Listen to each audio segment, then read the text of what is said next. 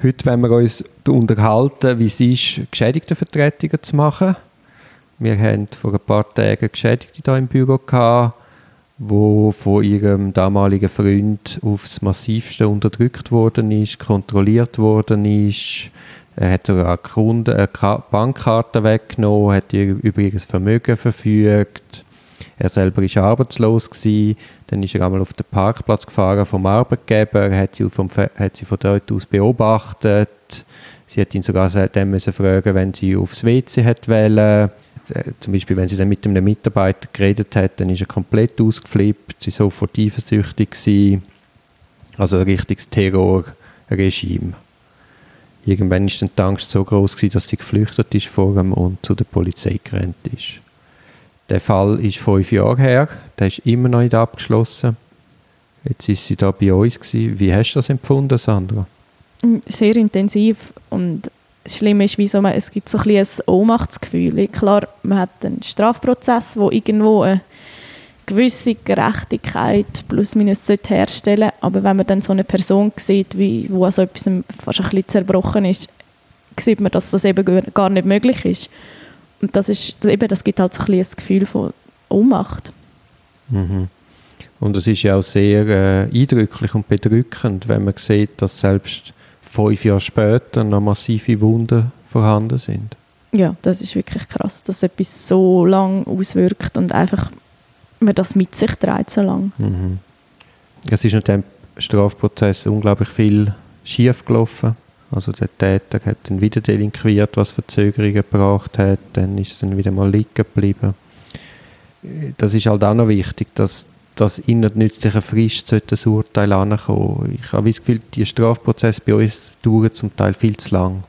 Weil innerhalb nützlicher Frist, das, das hilft auch in der Verarbeitung, das hilft beim sozialen Frieden, das hilft auch in der Außenwirkung. Ja, das glaube ich schon. Sie hat ja selber auch gesagt, sie war wie auch nicht ganz bereit gewesen, um das loszulassen, bis nicht der Prozess durch ist und kann darum jetzt irgendwie anfangen, das dann ganz abschließen. Und ich meine, das ist eine unglaubliche Belastung, wenn man das dann nicht irgendwie einfach ein paar Monate noch muss mittragen, sondern fünf Jahre. Mhm. Also. Mhm. Ja, und das gilt natürlich auf beiden Seiten.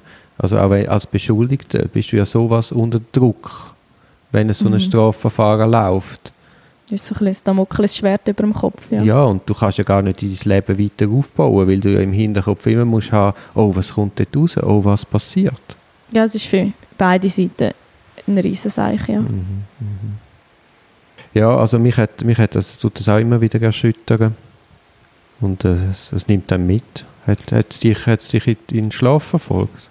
Nein, Schlaf nicht. Ähm, das nicht. Aber ja, ich kann schon mit jemandem darüber reden. Mhm. Selbstverständlich ja, ganz anonym. Ja, ja, nein, ähm, das ist aber wichtig. so Sachen muss man ein bisschen besprechen können, weil eben, da fühlt man einfach selber richtig fest mit. Das mhm. ist einfach nicht etwas Alltägliches. Ja, und das ist ja, das hast ja du jetzt von der Gerichtsseite ja überhaupt nicht kennt. Dort hat man mhm. vielleicht die Person, im besten Fall lässt man sie noch an, meistens verzichtet man ja, die Geschädigten zu hören, was unter Umständen eben auch gut ist, weil die gar nicht mehr bereit sind oder mhm. in der, im Abschließen schon weiter sind. Und dann kommt man das gar nicht so mit über, was das wirklich bedeutet, so eine Tat.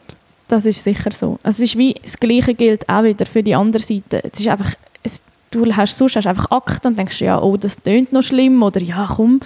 Und halt auf der Seite von einer Geschädigten oder von einem Beschuldigten hast du einfach einen Mensch und das ist ganz anders. Man kann es einfach nicht vergleichen. Das kann man nie abschätzen anhand von der Akten, wie es wirklich war. Mhm. Und ich meine jetzt halt der Hintergrund hinter dem Ganzen. Wir können irgendwo feststellen, oh ja, der hat das gemacht und die das, aber was sie wirklich empfunden haben oder was es auslöst in jemandem, das merkt man erst eben, wenn man den Menschen dahinter kennenlernt.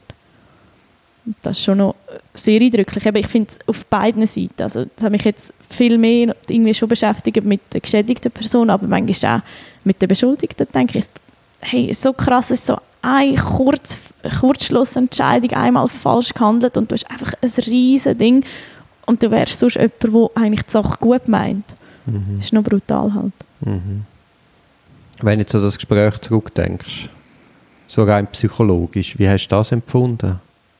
Hast du gefunden, es hätte noch eh unbedingt etwas müssen gesagt werden oder sagen wir mehr Zurückhaltung? Oder?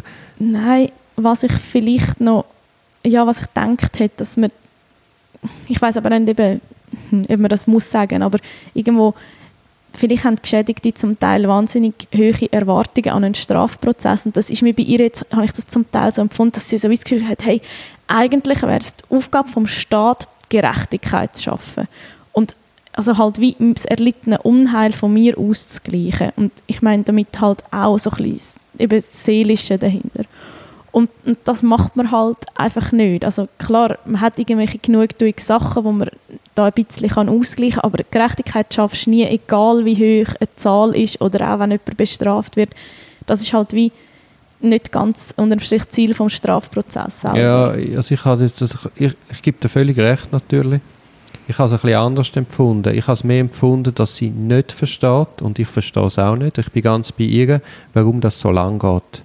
Ah ja, das sowieso, ja. Das und, und weißt, es ist ja auch ein Zeichen vom Staat und damit auch von der, von der Gesellschaft, um zu sagen, wir tolerieren das nicht, wir bestrafen den, wir sind ganz bei dir.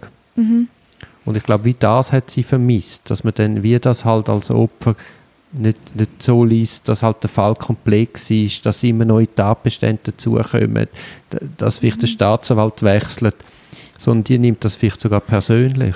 Definitiv. Und ich meine, nachher das Argument ist halt dann gewesen, oh, wir haben die Strafe noch ein bisschen abgesetzt, weil das Verfahren so lang gegangen ist. Ja, ja, das versteht Und ich meine, das, das versteht man nicht, weil eben, ihr tut es genauso fest wie immer noch und es ist ja, nicht ja. besser geworden. Ich finde, das ist halt schwierig zu verstehen. Nein, das ist schon unmöglich.